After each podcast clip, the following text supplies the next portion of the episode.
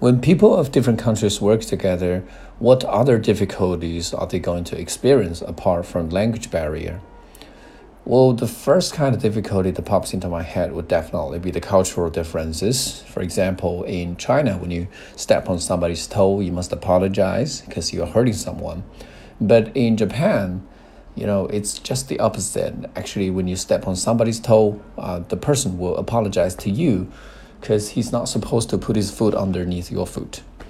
Another kind of problem that we're going to encounter in an international environment would be our political stances. You know, um, for example, when you put an Israeli and a Palestinian in the same office, they are going to have some disagreements about um, which country the city of Jerusalem belongs to.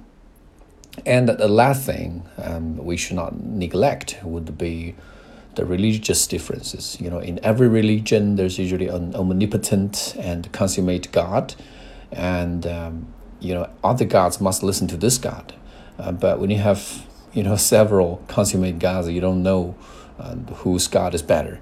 And then in this case, I think everybody in the office must agree to uh, disagree, and they must know how to put aside the divergence and work on the common ground. 近期如果有雅思考试计划的同学，可以在淘宝中搜索关键词“彭百万”，获取最新的雅思口语考题答案。Thank you very much for listening and good luck with your test.